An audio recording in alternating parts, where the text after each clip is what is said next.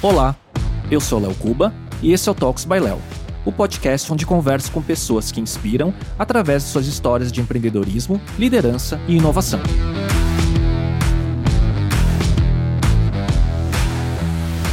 Daniele Torres é sócia e executiva da KPMG, uma das Big Four, suas maiores consultorias e auditorias no mundo. Ela também é colunista da Marie Claire e autora do livro Sou Daniele, que conta sua autobiografia, que a levou a se tornar a primeira executiva transgênero no Brasil. A gente conversou sobre diversos temas, como inteligência artificial, que é uma das suas especialidades, além de carreira, seu papel representando diversidade e inclusão no trabalho e a importância da cultura da empresa onde ela trabalha no apoio da sua jornada. Daniele, muito obrigado por aceitar o convite. Obrigado a você, Léo. É uma honra estar aqui. Você sabe que o primeiro contato que eu tive com o seu trabalho foi no evento MMA Impact, poucos meses atrás, quando você estava no palco sendo entrevistada pelo Luiz Passetti, que foi para mim a melhor entrevista, melhor conteúdo daquele evento, né? Que você falou sobre AI, sobre inteligência artificial, de uma forma diferente que me conectou muito, né? Antes da gente falar sobre tantas coisas da sua trajetória, né? Como que surgiu esse interesse por AI? Então, quando eu era criança, eu programava com a minha mãe, basicamente. A minha mãe era uma jornalista, né? Apesar de. Eu, eu sou dos anos 80, né? É, mas a minha mãe era jornalista, eu sempre falei que uma, uma figura bastante visionária, né?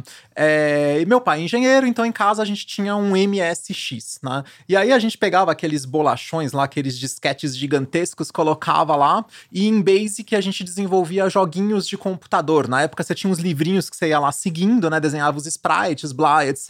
E fazia os joguinhos de computador, né?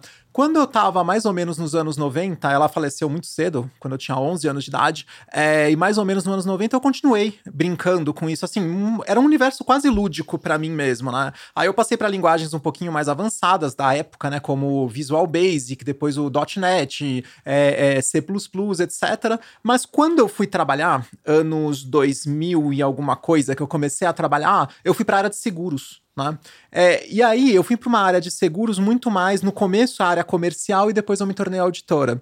E eu me desconectei naquela época é, dessa parte de, digamos, de computação, né? Eu honestamente parei de estudar. E ficou isso, digamos, um conhecimento grande que eu tinha adquirido, que eu tinha uma capacidade boa de criação, é, digamos assim, de, de, de, programas mesmo, tinha uma capacidade. Autodidata. Autodidata, sim, eu usava muito. Eu, eu ia no centro de São Paulo, é, nas livrarias, né? Eu sempre fui muito nerd, né? Então, assim, eu, mesada ou algum trabalho que eu tinha feito, sei lá, eu pegava o dinheiro e comprava livros de programação e ia estudando. Foi basicamente como eu aprendi, né? Estamos falando de uma época pré-internet, uhum. pré-YouTube, pré todo esse negócio, né? Então, basicamente, você aprendia lendo, né? E testando. E foi basicamente o que eu fiz. É, e aí eu fiquei quase 10 anos sem encostar num computador para a criação, é, digamos assim, de algum algoritmo, de algum programa. Né? De vez em quando eu tinha problemas no trabalho é, e eu gostava que o Excel sempre teve um módulo do Visual do Basic for Applications, VBA. né? eu adorava aquilo, porque de vez em quando tinha algum problema no trabalho que eu não conseguia resolver, eu fazia rapidamente um programa e rodava. Mas isso era algo muito pessoal, meu. As pessoas às vezes ficavam até meio impressionadas. Não comecei a resolver tão rápido esse problema. Eu falei, bom, eu criei aqui. Né? Hoje em dia, acho que eu falaria que eu tinha criado um robô, né? É. Na época a gente falava, eu criei um programa, né? Era, era menos. A semântica mudou, né? a semântica mudou completamente, né? E aí foi 2010 para 2012 que começou a sair aquelas notícias um pouquinho apocalípticas, né? Todos os trabalhos vão acabar. O meu trabalho contador, eu tava lá num dos primeiros da lista, né? Vai acabar, não sei o quê. E eu ficava pensando, eu, cara, eu não consigo entender, né? Assim, eu já tinha, digamos assim, criado os meus é, é, protótipos de robozinho, né? Baseado na estrutura básica da programação de if then, né? Se determinada Sim. condição faça isso ou aquilo eu não consegui entender como é, o que, que, tinha acontecido, né? Aí você vê o, o, o, jogador de xadrez derrotado, o programa que responde o, o trivia lá e é melhor do que qualquer um. Eu falei, cara, o que, que aconteceu, né? E isso vende, né? Essas notícias. Oh, e como vende, né? E você para pra pensar, naquela época, muitos desses, digamos, desses algoritmos sequer eram machine learnings, né? Eles eram algoritmos é, é, ponderados tudo mais, e ainda assim a gente já começou a entender que o computador vai dominar e tirar o emprego de todo mundo, né? E sequer era o que a gente tá falando hoje que é infinitamente mais avançado, né? E aí eu comecei a ficar curiosa e, novamente, como eu já era muito autodidata, fui atrás novamente, só que desta vez o universo, de, digamos, de conhecimento disponível é absurdo. Uhum. Absurdo, né? Você entra na internet, até hoje eu fico impressionada que você consegue sentar, entre aspas, nas melhores universidades do mundo e dar play ali e assiste a mesma aula que foi gravada uma, duas semanas atrás. Eu acho isso, assim, impressionante. Comecei por aí. Comecei, é, digamos assim, reciclando o meu conhecimento. Ah, deixa eu ver uma aula numa faculdade renomada, o que está acontecendo. E aí eu comecei a ouvir falar das coisas mais modernas, né? Python, R, TensorFlow, algumas coisas. Falei, ah, então são equações equilibradas, mas não conseguia sacar muito bem o que era. Porque assim, hoje em dia eu acho muito simples explicar, ainda mais os, o que a gente chama já de algoritmos primitivos, né? De machine learning. Acho muito simples explicar, mas é, é na época eu estava tão viciada naquela na programação estruturada que eu não conseguia entender né? Eu demorei para sacar. Mudar paradigma, né? Exato, mudar o paradigma da minha cabeça, né? Aí eu fiz isso por um tempo, depois eu fiz um curso que é muito bom. É, acho que até hoje está disponível, disponível no edX, que é o do. É, como é que fala? O Data, Data Scientist da Harvard X. Muito bom, muito bom mesmo. Bastante matemático, bem denso, né? É, depois eu fiz um curso de pós-graduação Lato Senso, em, em um MBA para Big Data, os, os novas trends, né? E aí eu me vi com um conhecimento ainda básico, né? Já, obviamente, em em outro nível, mas ainda básico, mais preparada para fazer um mestrado. E foi aí que efetivamente eu entrei nesse universo, que eu é, é, apliquei para Georgia Institute of Technology nos Estados Unidos, né? É, e é engraçado que você, aplica assim, né? Fala, ah, vou mandar minha documentação, não sei. E nossa, eu fui, eu fui aprovada, né? Agora eu vou fazer esse negócio. E cara, quando eu comecei, eu, eu, eu confesso que eu fiquei assustada, porque porque assim, você vê o gap de quanto conhecimento tinha que você tinha que adquirir? Exatamente, o Olha. gap do conhecimento fosse em linguagens, né? Porque eu precisava atualizar atualizar, por exemplo, eu não sabia Python antes de começar a, a, a faculdade, né? E Python é, digamos, é o café da manhã, o beabá, né? Tipo, é, eu não tinha um conhecimento de matemática, né? Eu, eu, eu não fiz engenharia que nem você, então eu não tinha um conhecimento de matemática necessário para, é, digamos, descrever matematicamente os algoritmos, né? uhum. né? É porque eu, eu, sempre falo, entender a inteligência artificial começa por entender a matemática, né? É, então, assim, é, e era uma matemática muito avançada. Eu olhava aquelas fórmulas que era basicamente um slide. Eu falei, gente, o que, que, eu faço com isso? Né? Tipo, é, e, e, e, assim, e o professor, é, o, o, coordenador geral do curso, ele fez um, digamos, uma aula introdutória. Ele falou: olha, a maioria. Tem três matérias que são as, as primeiras, né? É o peneirão. Tipo, as pessoas geralmente desistem aqui, né? Quanto por cento será que desiste? Ah, eu, eu não sei, mas eu imagino que seja um percentual relativamente alto, uhum. porque é realmente muito difícil e assusta muito. Porque a gente vai, né? Imagina, chega. Provavelmente as pessoas chegam com um background semelhante ao meu, né? Viram as notícias assustadoras, se assustaram, deixam me atualizar. Aí você senta num. Né, você, obviamente, você faz o preparatório, é, é, faz as cartas, tudo mais, mas você ainda tá num universo sob controle, que são matérias que você mal e mal viu no, no, no, no colégio, na faculdade, né? É, escreve ali a, a, a, a o seu termo, né? Do porquê que você quer ser aluna, tudo mais, ok. Cara, a hora que o negócio começa, aí você percebe que é um pace muito rápido. Eu não estava acostumada, né? Tanto que no primeiro semestre eu me matriculei em duas matérias. Falei, ah, eu consigo, imagina, eu sempre fui super bem em faculdade. Eu dropei uma imediatamente. Falei, não, vou fazer uma só e vamos ver se eu consigo. e isso junto com a carreira, né? Não, sim, junto com a carreira. Não é que você largou para fazer só após, né? Não, inclusive, nessa época eu estava trabalhando nos Estados Unidos, né? E quando eu falei para as pessoas, né, que eu ia ser o chamado é, part-time student, né? Você é uma estudante de meio período. Muita gente falou comigo, você tem certeza? Eu falava, sim, gente, né? O que que tem, né? Tipo, não, mas você tem certeza mesmo? Você vai, você vai pra área mesmo de inteligência artificial? Eu falei, eu, eu não conseguia sacar, né? É, é, e aí a hora que eu vi que realmente um, um curso estrito senso, né? Numa universidade de ponta, numa das melhores universidades de tecnologia do mundo, cara, é muito, muito difícil, né? Tipo, então assim, foi esse choque, né? Dropei, fiquei com uma matéria só. E aí, cara, a realidade é, é sábado, domingo, o dia inteiro estudando, né? Eu acordava mais cedo antes de trabalhar, ficava estudando. E tinha prova que eu tinha que estudar basicamente umas 50 horas. Eu começava duas semanas antes, né? Então, assim, essas três primeiras matérias, né? Que basicamente introdução à inteligência artificial, é, é, modelos introdutórios de, de, matemática, né? Que era inclusive na faculdade de engenharia, é, e, e regressão avançada, que é a base mesmo da inteligência artificial eu vou falar para você que eu realmente achei que eu ia ficar na peneira. Nossa, e, e, isso tudo, né? Só pra, só pra gente abrir o tema, porque depois, um pouco mais pra frente, eu vou retomar para falar sobre AI em outros vieses não tradicionais, talvez, né? Mas é isso só para ver um ponto de partida que quando você fala que fez part-time student para esse curso quando você estava na KPMG lá. Sim, né? isso. Em Nova York, no caso. E, e você, quando eu pesquisei sua história, olhando as suas sedes, é tanto ponto de interesse que você tem profissional e pessoal que eu falo, caramba, né? Assim, como é que dá conta, né? Mas você acha que você é uma pessoa que é, faz uma imersão para aprender tudo que você tem é, interesse? É isso? Você... Olha, eu primeiro eu acho que eu não tenho constrangimento de não saber, né? E aí eu vou, vou usar a metáfora da, da arte marcial. Né? Porque eu comecei a, como artista marcial, atualmente, né, quem conhecer, a, a, digamos assim, as graduações do Taekwondo, tô indo para a faixa camuflada. Né? É, então, ainda sou, eu tô começando o que se chama segunda rotação, tô começando no nível intermediário. Né? Mas, obviamente, eu comecei sem faixa. Né? Quantos anos atrás? Há quase dois anos. É. Né? Eu comecei sem faixa. Né? E assim, honestamente, eu olho. É, hoje eu lutando eu acho até bonito, né? Mas quando eu comecei, era realmente muito ruim, né?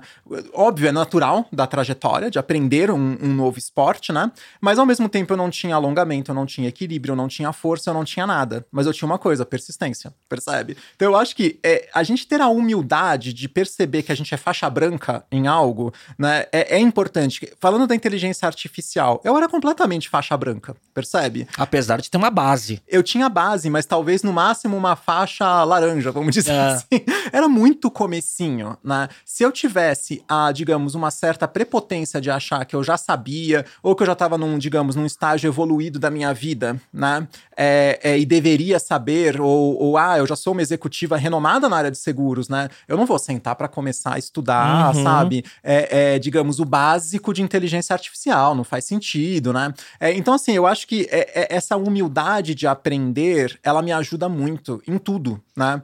É, inclusive em, em, outras áreas correlatas à própria escrita, né? É, eu não sei, eu não sei é, é, é quem aqui dos ouvintes tudo mais já passou por um processo de edição de uma obra.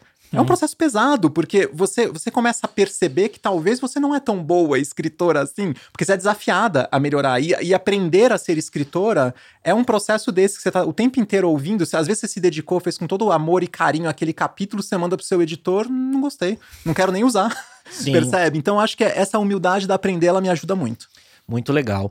E, e é, e esse negócio de escrever, né, eu vou dar um exemplo, né? Eu tive por um ano e meio uma coluna diária na Alfa FM, na hora do almoço. Era uma coluna de dois minutinhos, mais ou menos, para falar sobre alguma coisa de tech, segunda a sexta, né?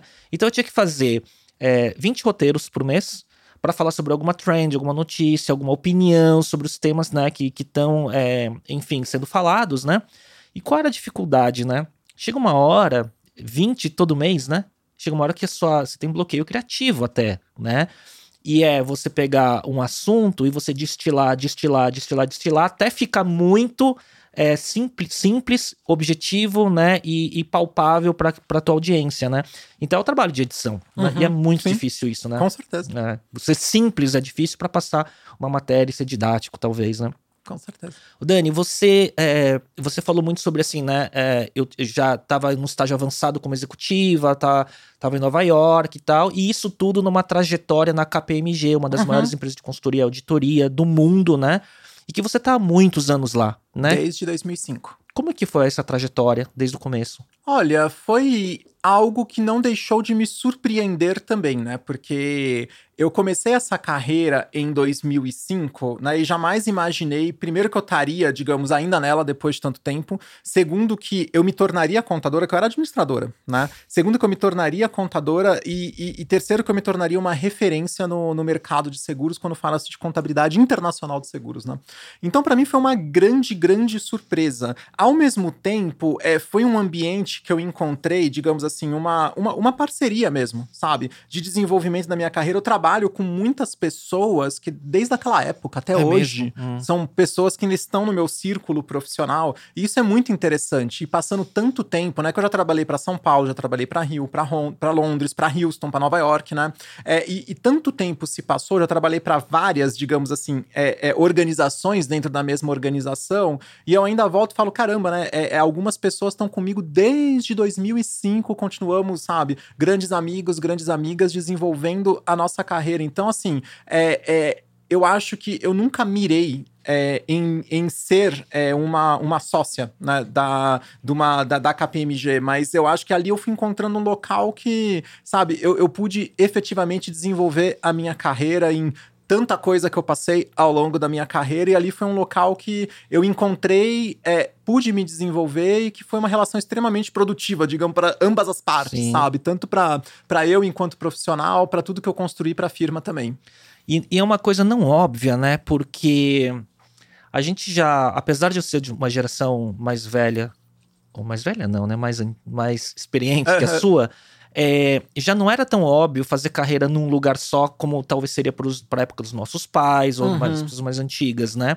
E ficar tanto tempo assim, é, você em nenhum momento teve pensou, tipo, vou para outra empresa, teve oferta e você teve que pensar a respeito? Não, eu tive, é, mais de uma vez, inclusive, né? É, mas o, eu, eu acho que por ser uma organização tão grande, aquilo que eu falei, você trabalha em diferentes organizações dentro da mesma organização, uhum. né? Por você trabalhar com é, muitas vezes posições que chamam-se client facing, né? Que você está no ambiente de um cliente e tudo mais. É, o tempo passa, você não tem a dimensão, óbvio, os valores, a cultura é de uma organização, mas o tempo passa, você não tem muito bem essa dimensão. Ah, eu só trabalhei para um lugar, uhum. percebe? Entendo. Porque se eu falar, cara, a, a, o portfólio de empresas que eu já passei deve passar de 50 para mais ao longo dos anos, percebe? Em vários países. Então eu não tenho esse, exatamente esse sentimento, ah, eu só trabalhei para uma organização. Eu trabalhei para várias organizações, estando associada, digamos assim, a, a, a uma rede, né? Sim. É, que é, a, que é onde, de onde eu tirei o, o meu aprendizado, os valores profissionais, a cultura profissional.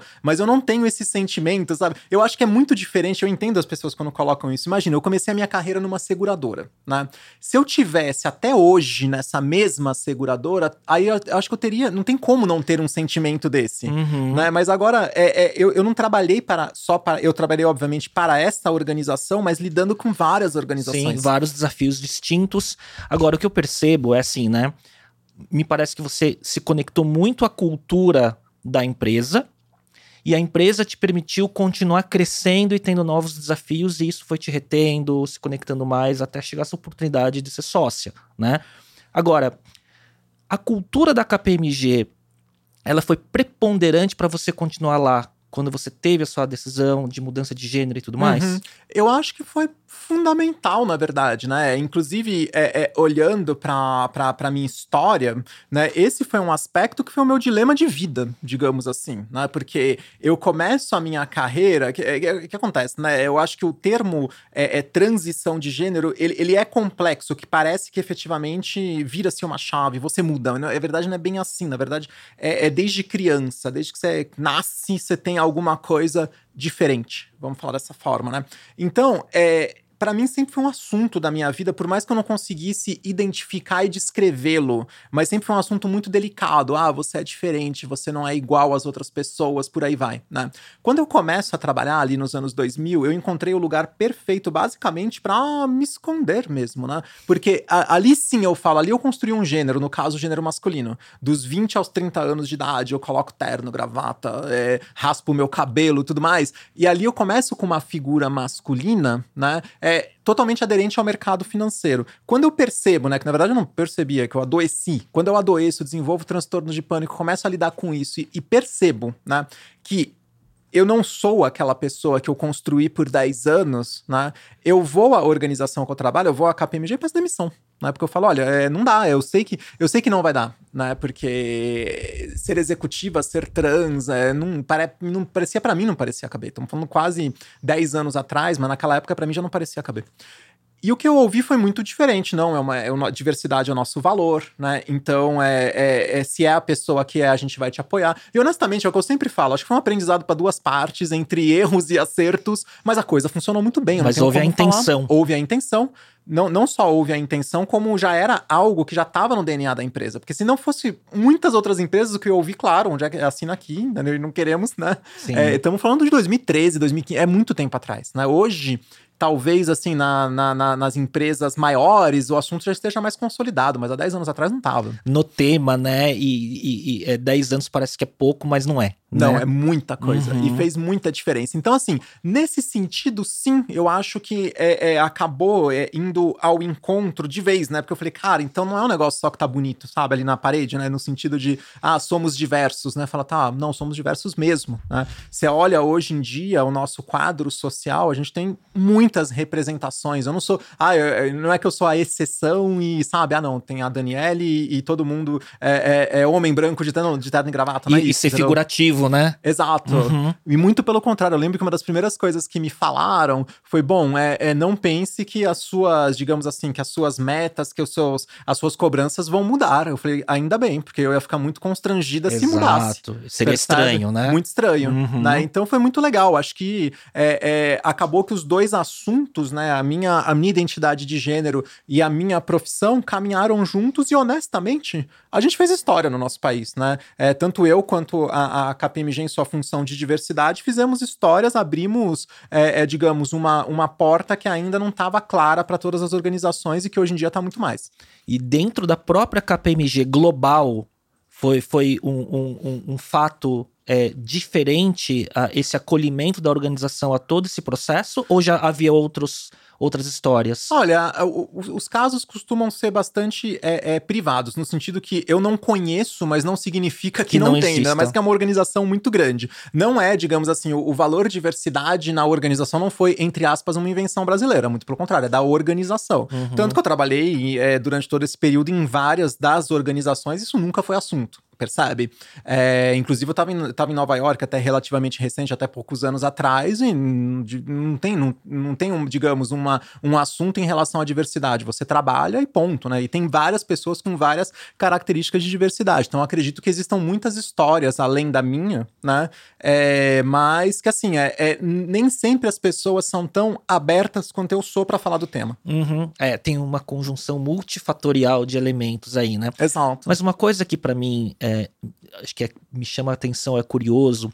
Você acha que a soma da sua competência profissional muito evidente e o seu sucesso profissional, né, junto com a cultura correta, né, da companhia que você está, né, e que você é sócia, ela criou uma condição favorável, se é se pode dizer assim, que é muito diferente de outras pessoas que trilham a mesma jornada, mesmo no universo é, corporativo, porque a gente não tá nem falando da- do pessoal mais de base, né? A gente tá falando do Uhum. pessoal já da Sim. cultura do conhecimento e tudo mais. Você acha?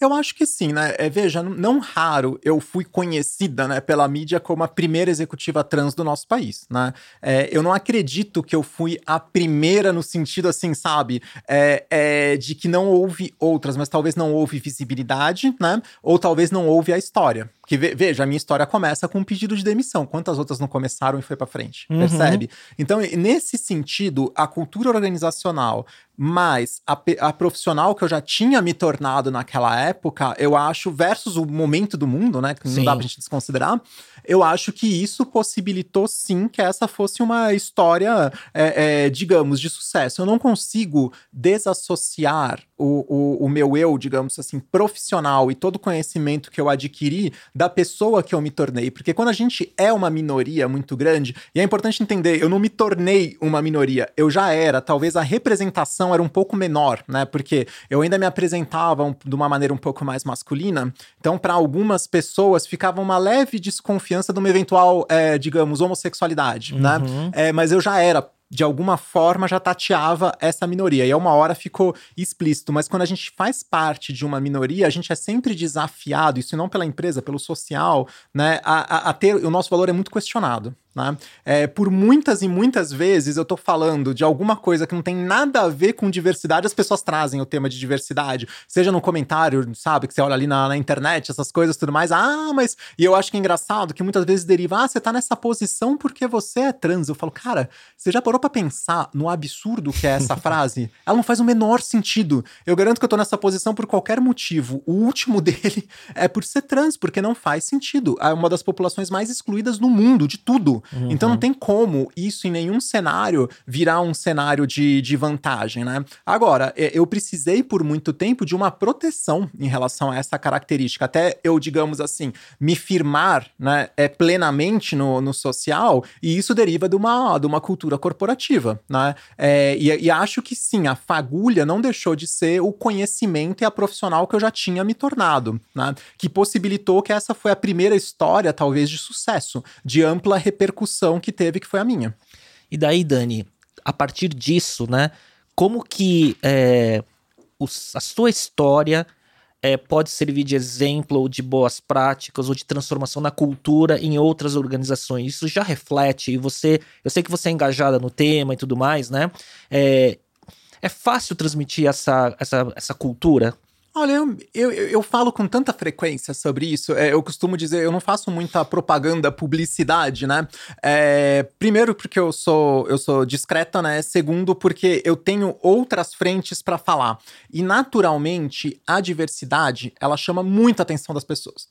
Então, se eu falar um pouquinho sobre isso, eu me torno rapidamente a Dani da diversidade. Não tem problema, né? Uhum. Com um único. É, Porém, que eu não sou só a Dani da diversidade, a dimensão é muito maior. Sai uma reportagem minha sobre, sei lá, algum algoritmo bacana que eu tô comentando, etc., vai ter X visualizações. Sai uma reportagem minha sobre diversidade, vai ter 10 mil X visualizações. Então eu tenho que tomar cuidado com esse equilíbrio, né? Mas, seja como for, eu falo com frequência para organizações. Né? E eu levo essa mensagem à frente, e assim, ainda existe uma expectativa um pouco rara de ver uma pessoa que é transgênero numa posição de destaque. A gente ainda não está acostumado com isso. De já liderança. Uhum. Exato. A gente já, inclusive que fala de novas tecnologias tudo mais, quebra um pouco o paradigma que a pessoa tem. A gente já se acostumou com pessoas trans celebridades. Isso a gente já está acostumado. A gente não está acostumado a imaginar que uma pessoa trans é executiva, que ela estuda é, é, tecnologias de ponta, tudo mais. Então,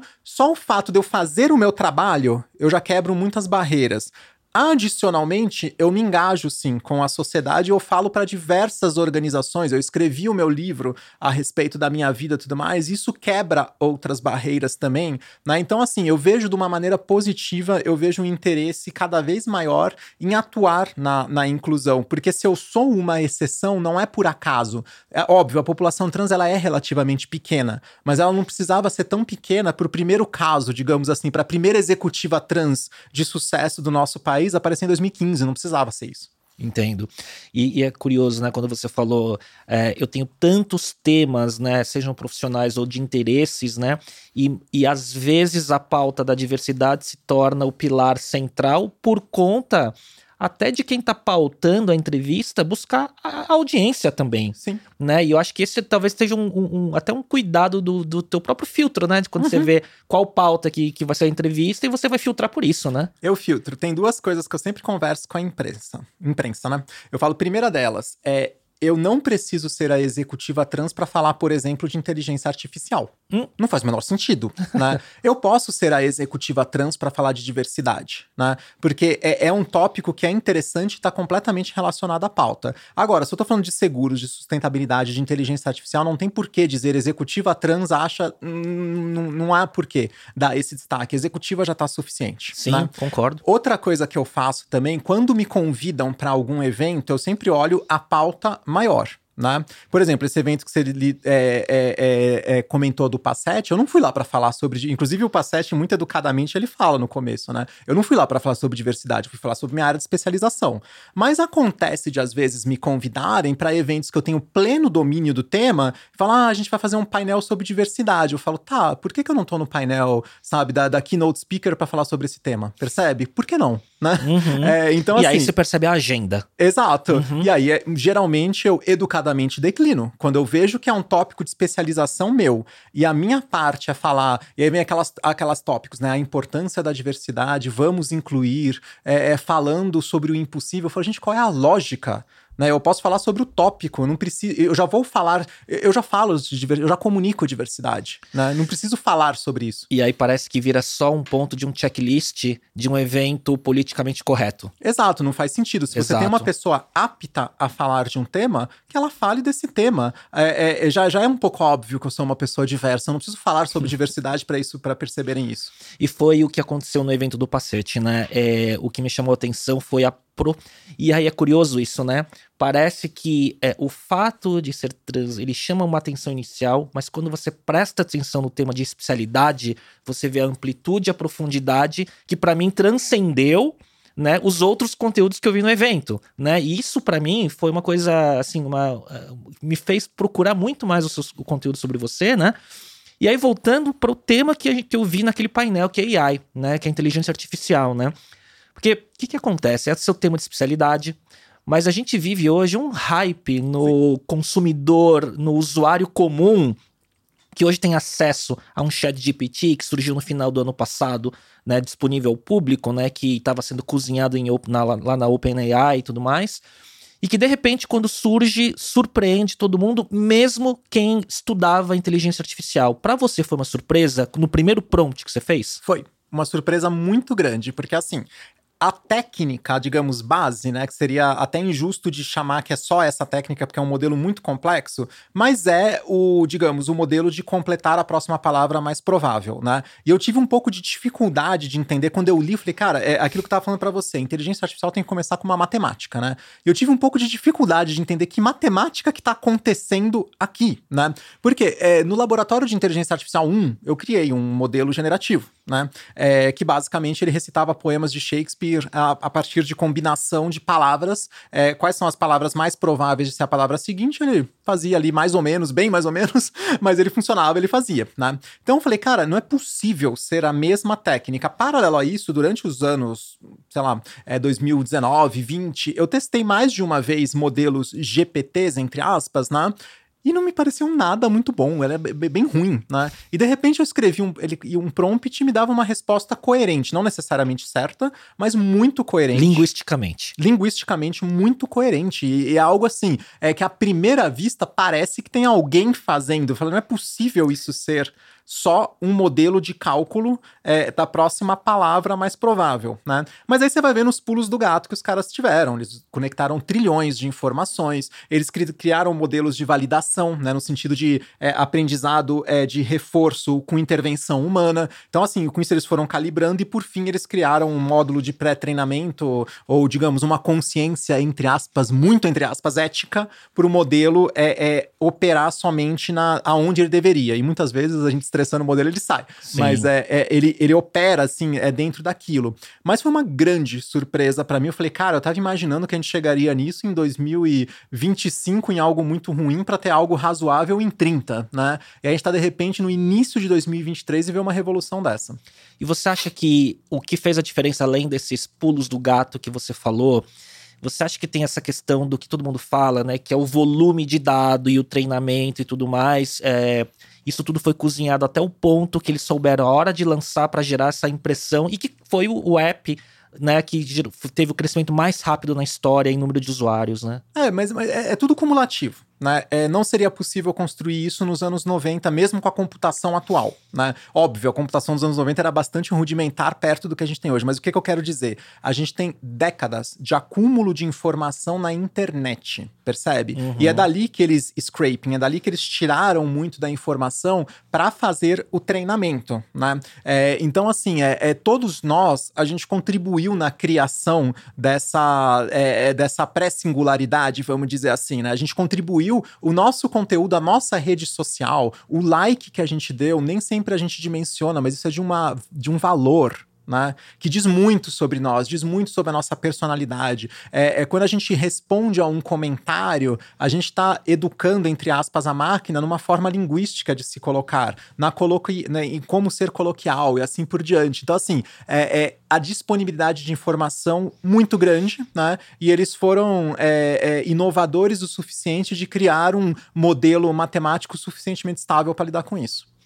Você acha que a OpenAI ela tende a ser líder né, no, nesse modelo de tecnologia de GPT e tudo mais?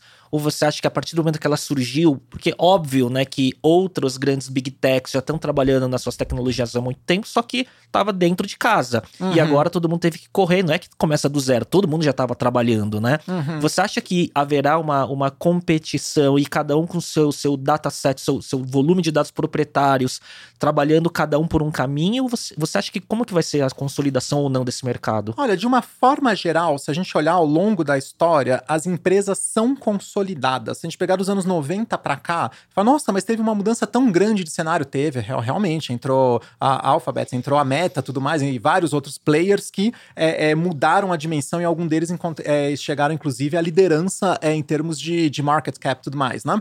É, mas, de uma forma geral, a realidade é que os negócios se adaptam. Tem o caso Kodak, é verdade, todo mundo fala, ah, mas... Blockbuster. É, teve, mas se você parar para pensar de uma maneira geral, os negócios conseguiram se adaptar. Então, quando a gente fala da, é, do, do, do, próprio Google, quando a gente fala da Meta, tudo mais, ou N outras empresas que estão por aí, elas já possuem um capital, né? Seja em market cap, seja em recursos, seja em, em bons engenheiros, tudo mais que trabalham para eles, que é mais do que esperado que eles se adaptem, né? É, o pessoal fala, logo que saiu a OpenAI, vai acabar com todas as outras. Eu falei, gente, acho a, que não. Matou o Google. é, porque é muito mais provável que esses é, entrantes consolidados que têm um poder enorme de, de informação, de dados que já estão com eles, um poder enorme de capital, um poder enorme de capital intelectual, eles desenvolvam as suas soluções, né? É, agora, a OpenAI veio pro jogo, vão, vão ter que ver como é que esse jogo vai ficar lá para frente, entendeu? Agora, eu não acredito que ela vai se tornar soberana e todas as outras vão sumir do mapa, é pouco improvável. Poucas vezes isso aconteceu na história.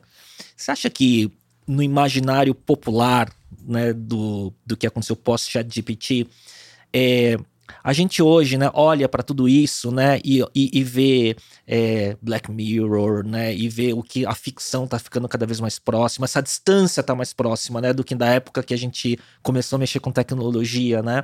Então até porque a gente vê mesmo um Black Mirror, né, parece que tá tão próximo, né, que já não é tão futurista assim, esse distópico que, que mostra na ficção, né. Mas o ponto é, você acha que pro, pro imaginário popular inteligência artificial, ele é o que seria o conceito de uma inteligência artificial gen, é, geral, né, uma AGI, né? E você acha que a gente caminha passos largos para ver essa evolução acontecer da forma que o imaginário popular pensa do ponto de vista de ficção? Ou você acha que a gente teve um pico com, com, com o ChatGPT e a gente vai ter um, um, um vale de desilusão para depois isso voltar lá para frente? Ah, eu, eu, assim, é, vamos, vamos fatiar, que eu acho que tem uma ótima pergunta, várias coisas para a gente falar. Do ponto de vista popular, eu não acredito que as pessoas consigam fazer uma grande distinção, né? Inclusive, se a gente utilizar é, é, formas muito mais rudimentares de, de comunicação, né, ou de programação, as pessoas às vezes já vão acreditar que estão falando com uma pessoa do outro lado, mesmo sendo bem mais rudimentar do que isso. Né?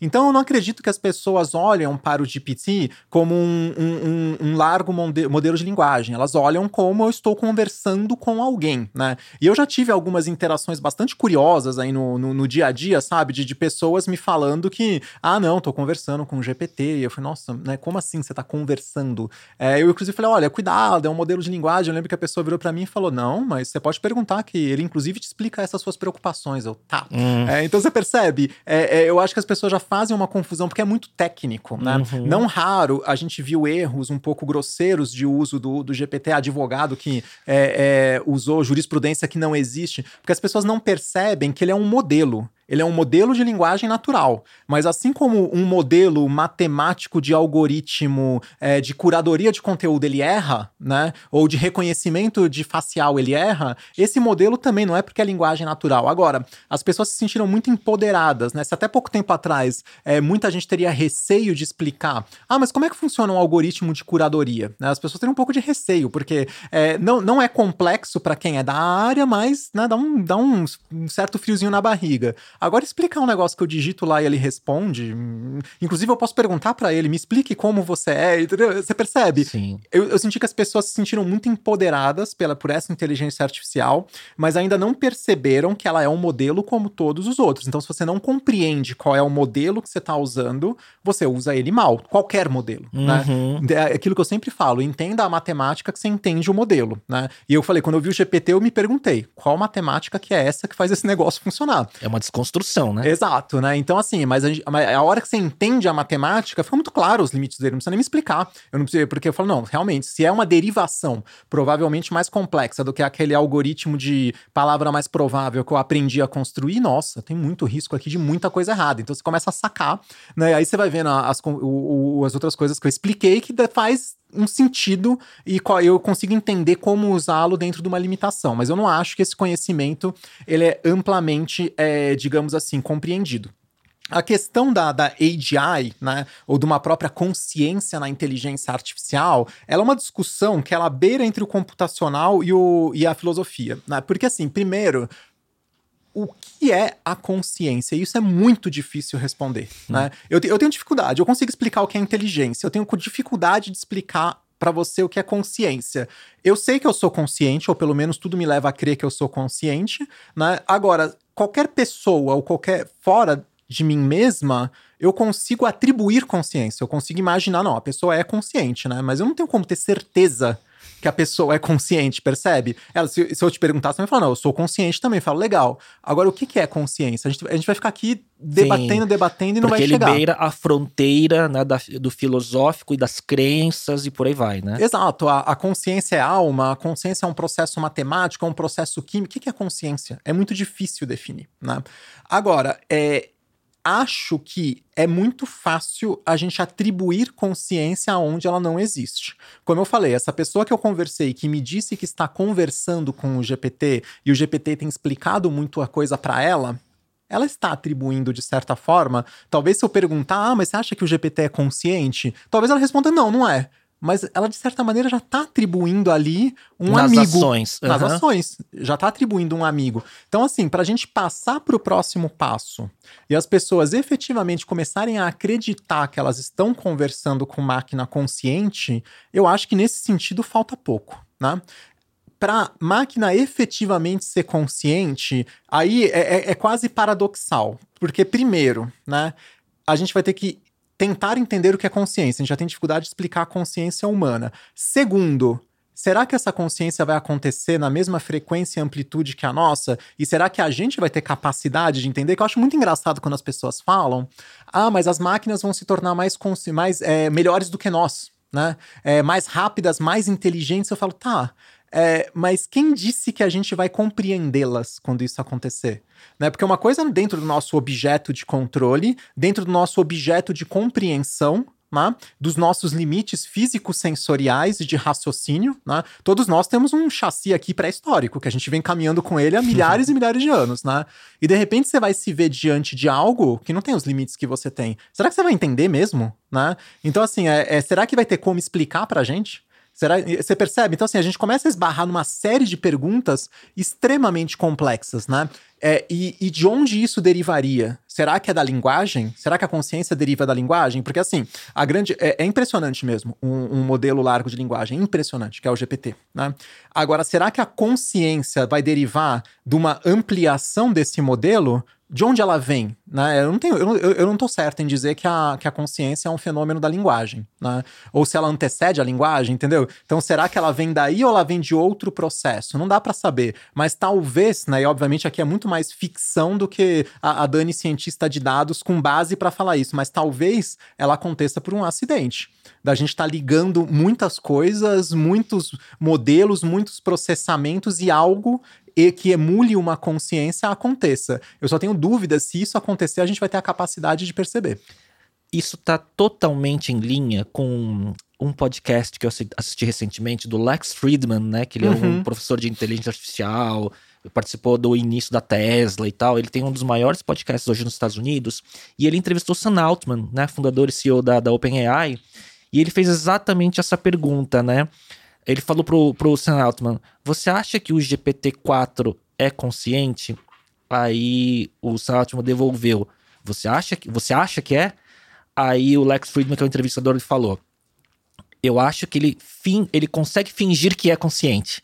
E aí eles começam um debate de eh, quando a gente conseguiria identificar se um evento de singularidade acontecesse e que não é a, a, a máquina, o, a, o sistema fingindo consciência. E é nessa linha, né? Talvez a gente nunca saiba. Uhum. A, gente não, a gente não tem o, o, no nosso modelo não saberia interpretar se esse evento acontecesse, né? Pode acontecer, porque assim, é, imagina que eu tô. E você consegue, você vai conversando com esses modelos, você vai batendo papo e vai embora. Agora, é, esse modelo foi alimentado por livros, ele tem toda uma biblioteca ficcional nele, né? Então, de vez em quando a gente vê, ah, o modelo falou, de, fez declaração declaração de amor, não sei o quê.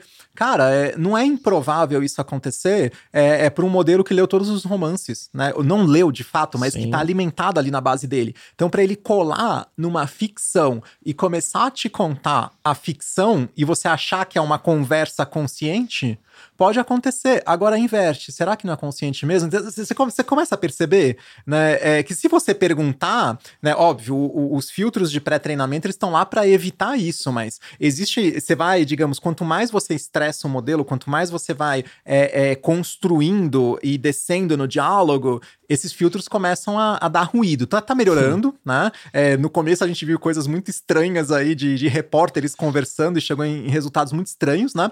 Tá melhorando, mas é, é, ainda é possível estressar os modelos, né? E aí ele começa a falar: não, eu sou consciente sim, eu amo você, e por aí vai. né? E aí você fala, cara, de onde veio isso? Dani, cientista de dados, explica muito fácil, gente. Foi alimentado por várias ficções. Então, é, é calculando a palavra mais provável deste diálogo, desse contexto de diálogo, é natural chegar nesse tipo de situação, se você analisar o diálogo como um todo. Agora, se eu, pa se eu paro um pouco de pensar matematicamente e paro para pensar, falo, cara, não é muito doido? Ainda assim, ok, entendo matemática, inteligência artificial, processamento, big data, tudo mais, mas é muito louco. Entendeu? Isso acontecer. Agora, você, você assistiu Westworld? A West, série? Westworld? É. Acho que não. Da HBO, tá? Uh. Então, recomendo muito você assistir. Colocar na minha fila. Recomendo muito, porque é, ele é um parque, ele é um futuro X, né? Que existe um parque é, temático, né? Onde os adultos é, vão para se divertir. E esse parque temático tem androides humanoides, né? É, programados e tudo mais. É, é, o Anthony Hopkins, que é o tutor né, desse parque. E lá os seres humanos, eles podem fazer o que quiser. Podem matar os... os ele parece uma vila do Velho Oeste, né? Uhum. Bem grande. Você fica hospedado na cabana, com roupa do Velho Oeste, com cavalo e tudo mais, e mora lá por um tempo. Você pode matar, você pode estuprar, você pode fazer o que quiser nos humanoides, que são muito parecidos com seres humanos. E são quatro temporadas, mas as duas primeiras é, quando vai pro quando tem lá os bastidores mostra o laboratório dos robôs sendo treinados, né? Tem uma cena num, num, dos episódios do final da primeira temporada que o Anthony Hopkins, que é o, o cientista que criou tudo isso, ele mostra um quadro assim do Michelangelo, né, do, de, de Deus dando vida ao humano, né? E ele fala assim, é, o que, que você vê nesse quadro, né? Aí as pessoas não entendem direito o que ele está querendo perguntar, as pessoas que trabalham lá, ele fala: na verdade, aqui é uma representação de um cérebro, se você vê os dois hemisférios de um cérebro e Deus está dentro. Então, que tipo de interpretação eu faço, né? Ele fala assim: a gente está tentando replicar aqui nos robôs o hemisfério esquerdo e direito do, do cérebro humano, um lado conversando com o outro. E aí eu começo a pensar nisso quando eu via essa, essa parte da série, muita gente achando que era sobre ficção, sobre os robôs. E aí eu começo a me perguntar, mas será que a gente não é isso? Será que a gente né, não é um modelo acidental né, que tem essa conversa interna através né, do nosso sistema elétrico do cérebro e a gente acha que é consciente, mas na verdade é uma série de reações químicas e físicas que acontecem que traz. Então, assim, é, quando, quando olho para a inteligência artificial e para tudo isso que projeta, o que me faz é me perguntar o que, que a gente é também. Exato. E é isso que eu comentei um pouco. É difícil a gente definir a nossa consciência, né? É, e é, é, o que eu te falei, eu não sei se ela deriva da linguagem, eu não sei se ela deriva de um processo biológico, né? Que, ah, não, é, tem que ter essas determinadas condições. Reações, né? E talvez a nossa mente seja o próprio limite para a gente entender, né? Porque se é, é, é aquele paradoxo, se fosse fácil entender, é, a gente teria que ser muito mais inteligente do que a gente é. Mas se a gente fosse mais inteligente do que a gente é, a gente experimentaria uma consciência em outro nível. E a gente não conseguiria entender. Olha, percebe? É, é, a gente consegue, por exemplo, é, decifrar com relativa é, é, facilidade, ou mais ou menos facilidade, mas a gente entende muito bem aquele universo se a gente estudar, olhando pro, pro nosso petzinho, pro nosso cachorro, etc. Né? Porque ele tá numa outra realidade sensorial em relação a nós. E a gente olhando, a gente consegue meio que decifrar apesar de não existir uma linguagem falada, o que que o animalzinho tá sentindo, tudo mais. Às vezes com maior ou menor êxito, mas a gente tem essa capacidade. E percebe? tem uma preditividade, preditividade do comportamento. Do que, exato. É, é, e é bastante preditivo, é bastante lógico pra gente, porque a nossa capacidade sensorial tá muito além. Percebe? Então, assim, talvez para essa singularidade ela vai olhar para nós e falar: ah, não, é fácil entendê-los, percebe? Só que a gente talvez nunca consiga, porque a gente está indo além da nossa própria capacidade. Então é aí que eu falo que a gente começa a esbarrar na filosofia e no nosso próprio limite biológico, entendeu? Então eu, eu não tenho certeza, assim, saindo, saindo um pouquinho do universo da cientista de dados e tudo que eu estudei é, e parando para pensar como uma pensadora mesmo, eu não tenho certeza se a gente está equipado para entender a coisa nesse nível e se a gente vai ter a capacidade de detectar essa consciência. Num outro podcast recente que eu vi, é, que chama The Diary of a CEO, do Steven Bartlett, ele entrevistou um esse level do Google X. E, e, eu não sei se era uma entrevista sensacionalista, mas o podcast é sério. É, onde esse, esse é, C-level do Google X fala que é, deter ou ter uma governança mais ativa sobre o desenvolvimento de inteligência artificial é mais importante que controle climático, né? Você acredita nisso?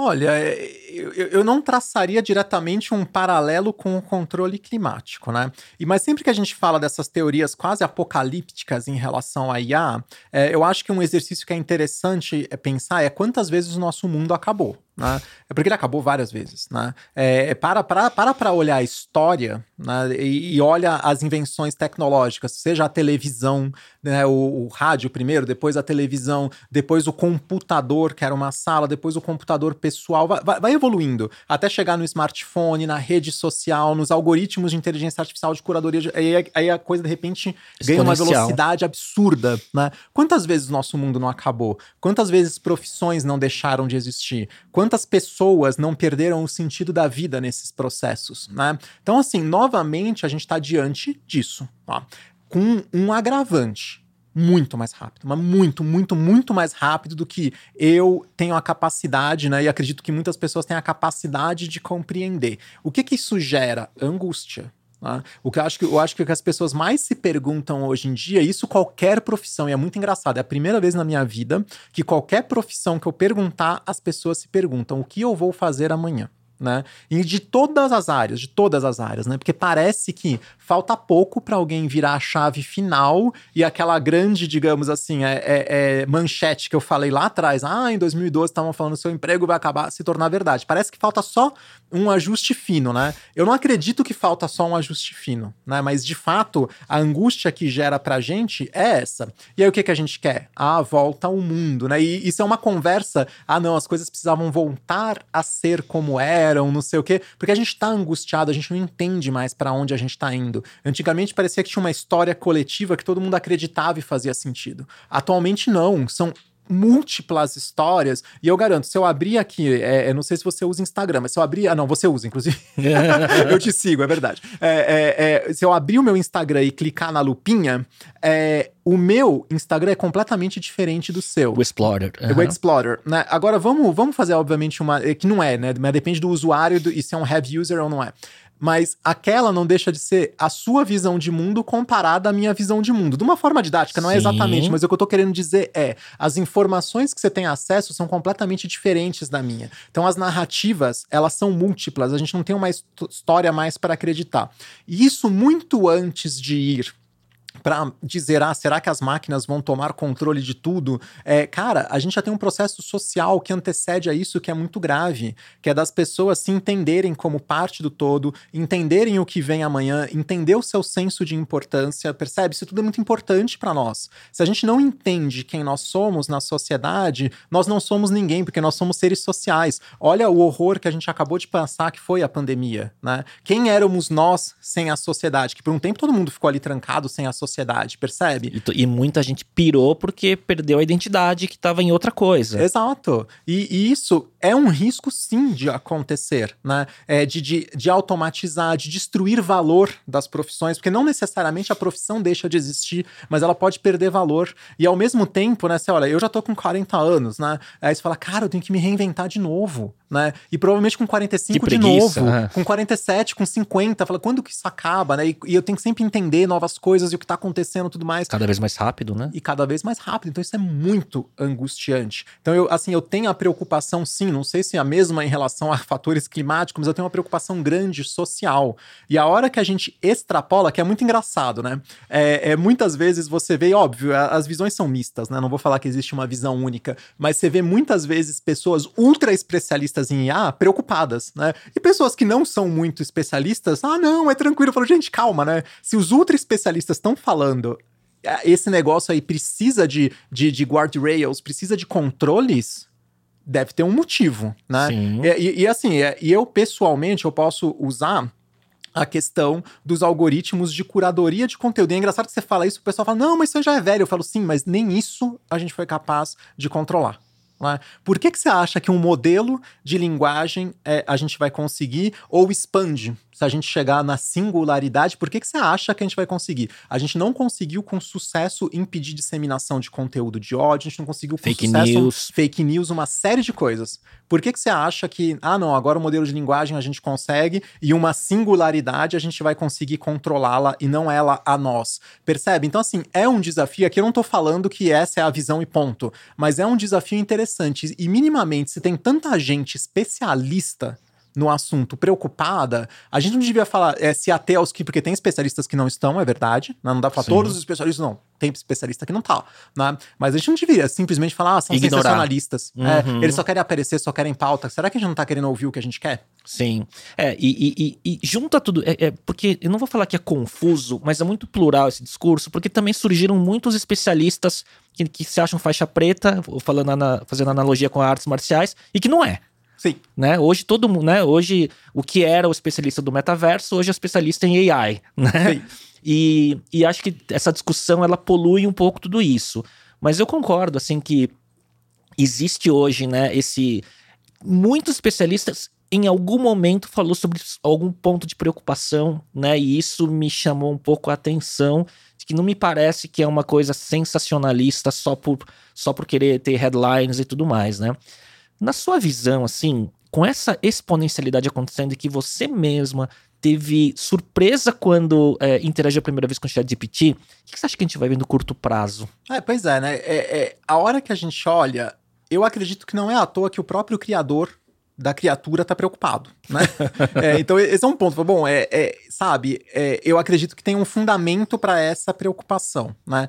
E quando a gente olha no curto prazo, o que eu imagino que vai acontecer, assim como, é, digamos, o smartphone entrou nas nossas casas, as redes sociais viraram o nosso consumo e interação social, inclusive a nossa visão de mundo, ela advém é, desses algoritmos. Eu acho que o, o, o, GPT Style vai ser a mesma coisa, né? Tudo que a gente passa a, digamos, a interagir, a consumir, vai ter esse refinamento na linguagem, o que não significa que não resolver nosso problema, né? Pode ser que, sabe, hoje a gente tem problemas com chatbots que não faz o que a gente quer, pode ser que a gente continue com ele não fazendo o que a gente quer, mas que ele responda de uma maneira muito linguisticamente legal, né? Mas Exatamente. que cheio de furo, né? É, e, não continua, e continua não resolvendo o nosso problema, sabe? Sabe? Você liga lá pra, sei lá, eu quero, eu quero pagar a minha fatura, ele responde maravilhosamente bem, você não conseguiu pagar a fatura, você percebe? Em tom de então... poema, né, também, mas não resolve. Exatamente. Então, assim, mas eu acho que esse tipo de tecnologia, é, ela, ela entra, porque assim, é, quando a gente olha, né, a, a interação de humanos com, com máquinas, né, é, o grande objeto do, do design é que torne-se invisível, né, que eu não perceba mais, é, digamos, uma, uma interação, eu não percebo mais que eu estou interagindo com uma interface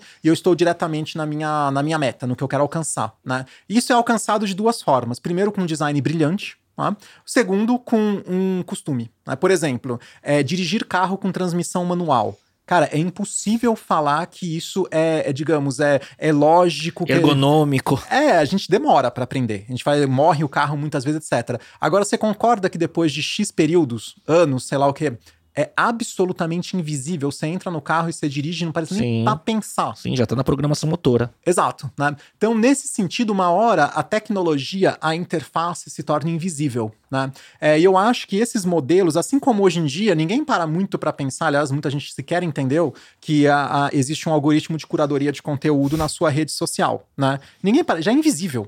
Sim. Já acontece, tá ali, e muitas vezes as pessoas estão falando o algoritmo me prejudicou, me ajudou, mas assim, parece que é uma entidade, né? Mas tá invisível, né? E eu acho que é, é, o GPT não é que ele vai sumir, não é que ah, é um hype que vai desaparecer, não é que ele vai se tornar tão comum, que vai se tornar algo que é, é o esperado, né? Talvez alguns anos atrás, quando a gente entrava no chatbot, ele falava pra gente que chatbot bem rudimentarzinho, né? Oi, qual é seu nome? Daniele. Oi, Daniele. Fala, Nossa, que legal. Hoje em dia você fala, gente, não pergunta meu nome, resolve meu problema, né? Quase isso, né? Então acho que esse tipo de tecnologia vai estar na nossa geladeira, no micro-ondas, vai ter em tanto lugar, né? Que a gente simplesmente não vai mais dar conta dela. Ela vai se tornar invisível, mas não significa que ela deixou de existir. Muito legal.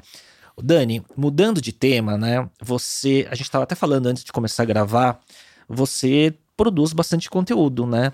Então você tem livro, vai vir outro, a gente já fala sobre isso, tem, você tem a coluna Marie Claire e por aí vai, né? É, como que é a, a sua. Você tem uma rotina de produção de conteúdo, uma cadência, ou é. Não vou falar empírico, né? Mas é sob demanda, assim. Cara, é, eu gosto de, por exemplo, é, eu gosto de falar num podcast, porque eu acho que o entrevistador ele, ele agrega muito, né? Porque ele traz uma visão e, de certa maneira, conduz o, o- seu próprio pensar. Então, assim, a demanda, ela não me pressiona. Eu não costumo ter, digamos, bloqueio criativo, né? É, é porque ou eu tô num podcast ou alguma revista me pediu um, um artigo, muito pelo contrário, eu adoro, né? Inclusive, o, o meu livro, Sou Daniele, é um livro que ele foi editado desde o nascimento, né? Que era mais ou menos assim, a editora falava comigo, ah, é, como é que você começaria o livro? Eu mandava um capítulo, o que, que você acha da Ah. gente ir por ali? E não sei o quê. Então, assim, Colaborativo. colaborativo, eu acho fantástico, eu adoro ter alguém pra, digamos assim, é, não me gera bloqueio é, criativo, muito pelo contrário. Você duplou com o editor ou editora, então, né? Quase, né? Sim, total, não. É, é a pessoa que eu mais falava por X meses, né, o dia inteiro, né? Tinha alguma ligação, alguma troca, né? Então, assim, você vai construindo esse processo, eu acho muito, muito rico, né? Escreve, manda, volta, escreve, então, assim, é muito legal.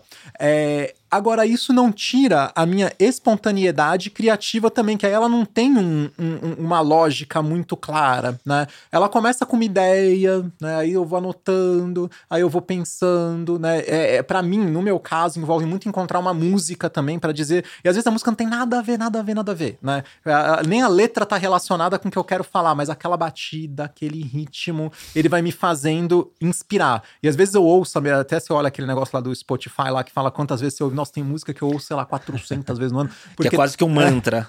E, e muda. E depois de um tempo muda. Que eu falei, não, eu já encontrei o que eu queria falar através dessa música, né? E às vezes é uma coisa que realmente não tem nada a ver com o que eu tô fazendo, mas a música, ela, ela promo- promove quase essa sinestesia no meu processo criativo de encontrar a, a, digamos, como escritora, a, a musicalidade do que eu quero dizer. Vai estar escrito, não é uma música, eu não tô fazendo uma outra música, tá escrito. Mas eu acho que a música tem esse poder de mexer com a gente e encontrar as palavras, percebe?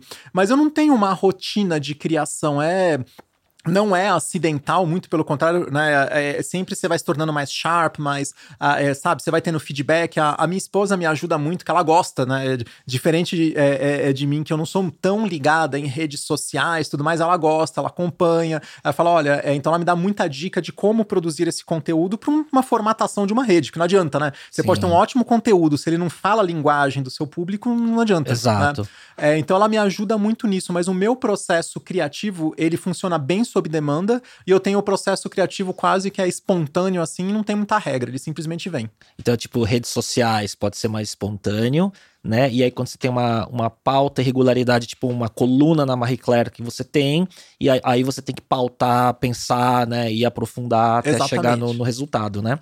E aí, falando da sua coluna, né?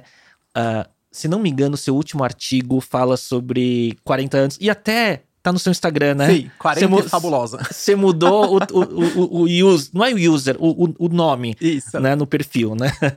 É, como que tá esse momento, né? É, porque eu já passei por essa fase dessa virada de década e tal, mas como que você vê esse momento que tem... Acho que é um momento que a gente tem uma percepção de um acúmulo de repertório e experiência, mas com muita vitalidade para fazer muita coisa ainda. E você é um exemplo disso, de tantas coisas que você faz, né? Como que tá a fase? Então, é, é uma fase muito legal, né? Como é que eu cheguei nela? Eu escrevo para Marie Claire há muitos anos, né? E eu escrevia basicamente sobre transgênero, né? Era gênero transgênero. Era isso, essas eram as minhas colunas, né? Quando a Planeta me convidou para escrever o livro, eu dei primeiro dei uma freada nas colunas, como comecei a me dedicar demais ao livro, né? É, e, e aí quando eu acabei o livro, eu me senti num esgotamento de pauta. Eu falei tudo que eu queria falar sobre gênero e transgênero, eu já falei. Eu não tenho mais o que acrescentar, né? E eu lembro que até conversei com a editora da Marie Claire ótima, ela, Dani, faz algum tempo que você não escreve. Eu, pois é, mas é que eu, não sei mais o que escrever, né? Ela, não, mas ela é tão boa, suas colunas continuam escrevendo. Eu falei, bom, eu vou dar um tempo, né? É, e aí o tempo foi passando tudo mais, eu nem eu percebi, passou quase um ano, né? Que a gente, a gente vai se envolvendo em tanta coisa. Quando eu vi, nossa, faz um ano que eu não escrevo. Tava num evento com as meninas, elas procuraram, quando que você vai voltar a escrever? Eu falei, então, é, eu acabei de completar 40 anos, né? E eu queria sair desse universo do gênero transgênero e fazer essa nova coluna, né, que a gente chamou de 40 e fabulosa, né? Porque eu acho que é exatamente isso. É, a gente tá com 40 anos hoje em dia, em 2023, você é jovem sim, ainda, muito jovem, sim. né? Então assim, Não você... era assim que a gente imaginou chegar aos 40 quando tinha 15. Exato. Mas ao mesmo tempo, você já não é mais tão garota assim, né? Então é, eu acho que é exatamente é, é uma fase bonita. E especialmente no universo feminino, a gente tem muito essa pressão que é quase uma data de inspiração, né? é, não, quem nunca ouviu, ah, o homem envelhece como um bom vinho, é, né? Isso é... E a mulher, o que, que ela foi? Ah, ela deve ter sido uma... Por que deve ter sido uma linda mulher? Por que, que não é agora? Sim, sabe? Sim. Então, assim, eu falei, cara, é, eu quero escrever... É, é com, não contra, mas é, é, eu não quero, sabe, é, ter esse, esse pessimismo, digamos assim, é, é da vida feminina. Muito pelo contrário, tem muita coisa legal para viver. 40 anos a gente é super jovem, talvez com 50 eu entre em outra perspectiva, comece a falar de outra coisa ou, ou não. não. É. Ou vida 50 é fabulosa e vida que segue. É, entendeu? Então, assim, mas nos 40 anos eu acho que é um repertório muito rico, muito legal. A gente já ganhou muita coisa, a gente já tá com muita liberdade e é hora de colocar para fora mesmo, sabe? Que a gente, a gente percebe o quanto, né, especialmente principalmente quem fez muita terapia, você percebe o quanto te, sabe, te moldaram, te colocaram na caixinha ao longo de muitos anos. E você, cara, você tá na plenitude ainda do teu corpo, da tua mente, do teu aprender, sabe? Tem muita coisa para doar ainda para a sociedade e você não tem mais aquelas travas, né? Então é, é muito gostoso. E tá um processo super legal.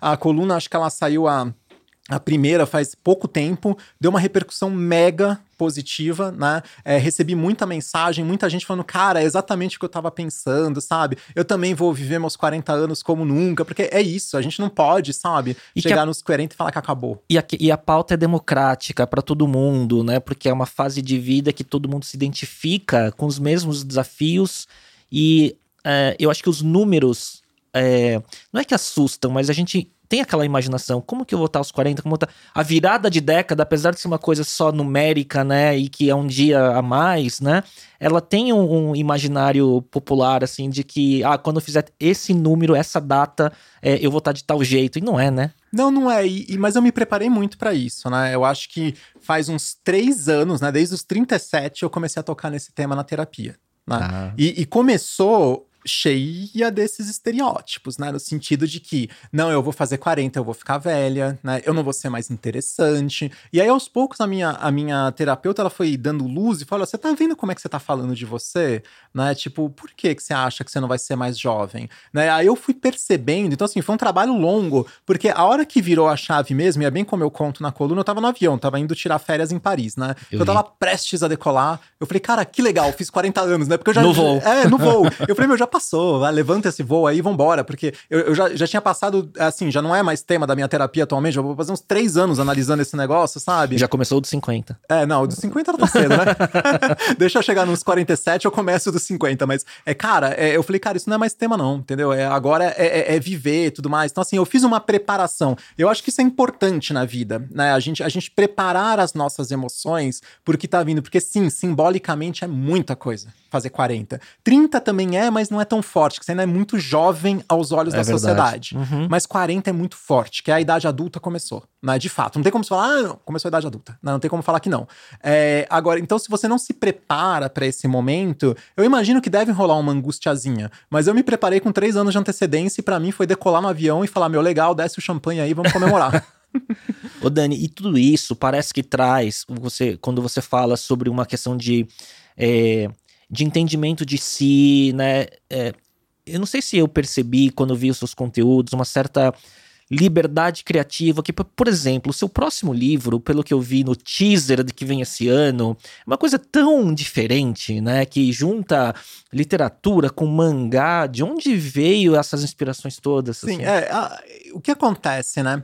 É, eu tenho o meu primeiro livro, né? Não é o mais famoso, que o mais famoso é o Sou Daniele. O meu primeiro livro chama O Reino de Sara, né? Que é um livro que eu comecei a escrever com 15 anos Caramba. e eu respeitei o formato dele, né? Então, assim, são três livros dentro de um só, né? O livro 1, um, ele tem uma linguagem, inclusive, bem mais, é, bem menos rebuscada, porque eu escrevi, eu comecei a escrevê-lo quando eu era muito jovem, né? O livro 3 eu escrevi no meio da pandemia, então a linguagem é muito complexa, Caramba. que eu já tava, eu já tava num outro momento de vida de amadurecimento, né? 20 anos de diferença quase entre o início e o fim, e o da, fim da, da obra. obra.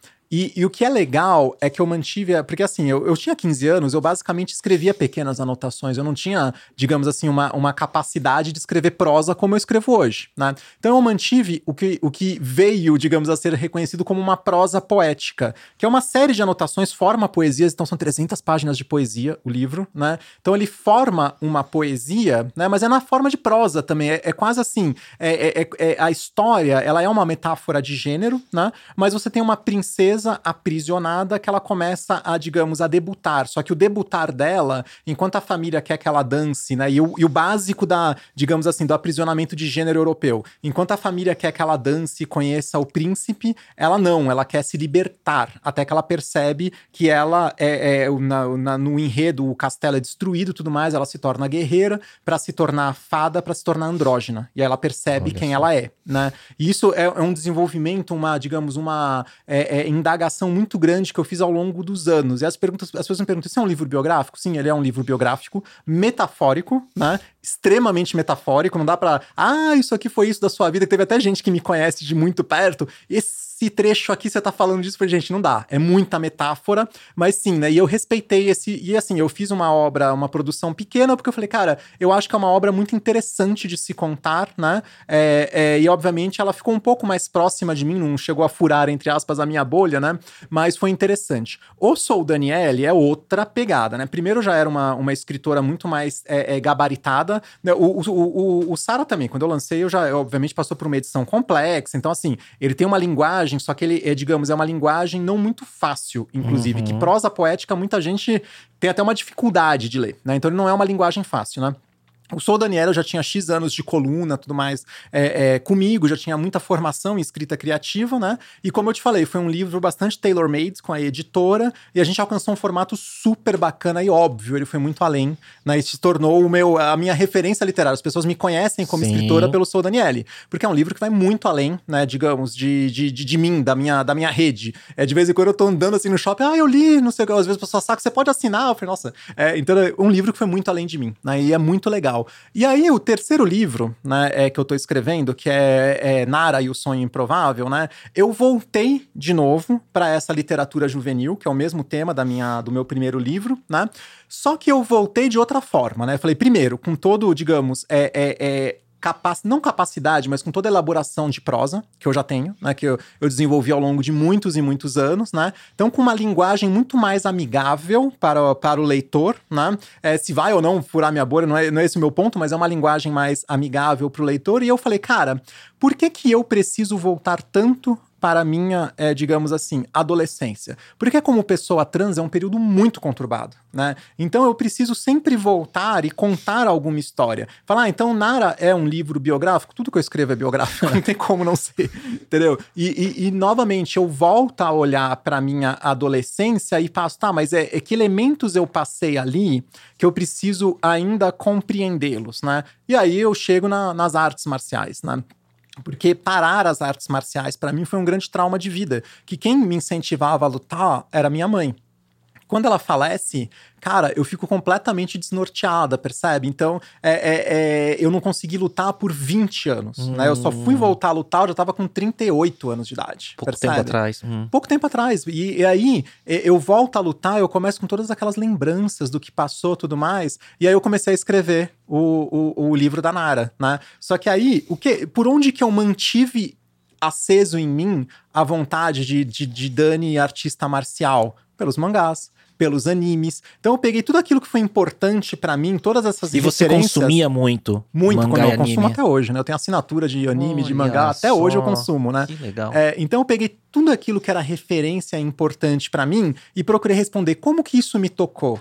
Se eu fosse escrever uma história, né, sobre esse período da minha vida e a minha relação com os animes e com os mangás, como foi que isso me tocou? Mas eu saí, digamos, da elaboração do eu lírico, que é o reino de Sara, que é uma elaboração muito grande da, da alma mesmo, né, do, do eu lírico, eu falei, tá, agora deixa eu escrever numa linguagem muito acessível, né, pra, digamos, pra, pra comunidade. Eu já, já mandei pra algumas pessoas lerem, meu, amaram o livro, que realmente é muito interessante, porque eu coloco, né, na verdade são duas personagens, né, é, é uma de cabelo rosa, a outra tem o cabelo azul, né, porque elas representam o, o, o, o transgênero, a bandeira trans é azul, rosa e branco, né, então elas representam, o kimono é branco, elas têm o cabelo, né? É, as duas são trans, né? É, e elas salvam o mundo. Eu falei, cara, não é, não- será que não é interessante a gente mudar um pouquinho? Por que que, assim, a figura feminina, né? Se a gente olhar dentro da, da, da literatura clássica, ela é sempre salva, né? Uhum. É o, é o vai lá, mata o dragão, acorda a princesa, ela é sempre salva, né? É, então eu falei, deixa eu inverter isso, obviamente. Não fui eu que fiz, já tá feito há muito tempo, né, na- no universo literário. Agora eu falei, cara, mas eu vou ainda é, inverter um pouco mais a expectativa. E se as pessoas trans salvassem? Né? Por que não, né? Dentro, dentro do- desse universo literário. E aí eu inseri elas numa comunidade, óbvio, tem a comunidade an- antagônica, que é extremamente transfóbica e quer dominar essa comunidade que elas vivem, só que na comunidade delas não existe preconceito de gênero. Percebe? Então elas, elas, elas sequer têm consciência que elas são trans, porque elas simplesmente viveram a vida delas Sim. em paz da maneira. E elas se tornam a- a- as todas poderosas que libertam o povo delas da, da opressão. Falei, deixa eu inverter um pouquinho aqui, entendeu? Então, assim, no final do dia, né, que que eu tava falando pra mim, é, é para você. É muito da interpretação, é de como esses elementos entraram em mim. E é mais ou menos dessa forma. É, é do nunca desistir, da superação. Um dia você se torna a, a guerreira, um dia você se torna artista marcial. Então, tudo isso que eu consumi de conteúdo, né? Isso aprendi muito na terapia. A, a, a ficção ela é importante. A gente tem que escolher, inclusive, a ficção que a gente consome, porque ela molda a gente. Tudo isso que eu consumi me ensinou a lutar. E aí eu traduzi essa, digamos, é, é o efeito desse consumo nessa história. E foi daí que surgiu e eu fiquei quase um ano escrevendo. É só escrito como literatura, né, em, em- em formato de livro tradicional, ou tem ilustração, tem, enfim, é, o desenho tipo mangá, como é que Tem é? o desenho tipo mangá. O que que acontece? É, eu fiz a, digamos, a transição dos capítulos é uma página de mangá, Ah. né? Então você tá vendo ali a historinha, né? Você vai lendo a história, porque eu acho que a literatura é importante. Acaba o capítulo, vai ter a transição pro outro, é o mangá. O mangá, ele equivale... Ele é uma página, equivale aos dois primeiros parágrafos do capítulo que abriu. Que legal, que legal. Eu- E eu, sou muito vidrado no, no tema, porque a minha filha desenha muito bem, Olha sabe? só. E estilo de mangá, ela tem 13 anos, né? Aham. E vai ser interessante. Vou, tô curioso pra Não, ver. quando estiver pronto, Por favor, deixa uma cópia muito com você.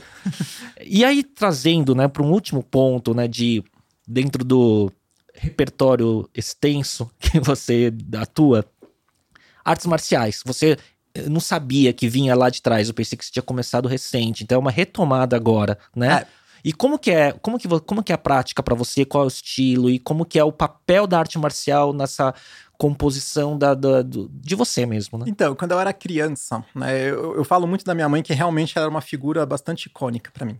E eu lembro que eu era muito criança, ela falava que era muito importante eu aprender é, um esporte, né? As artes e, e um idioma. No caso, na época era o inglês, né? E isso é, talvez hoje em dia seja um tanto mais, digamos, conhecimento geral, mas nos anos 80 era um pouquinho revolucionário, né? Você colocar uma criança pra falar inglês nos anos 80 era um negócio meio, né? Uhum. é, diferente, né? Não, não que era exclusivo, mas não era tão comum como é hoje em dia, né?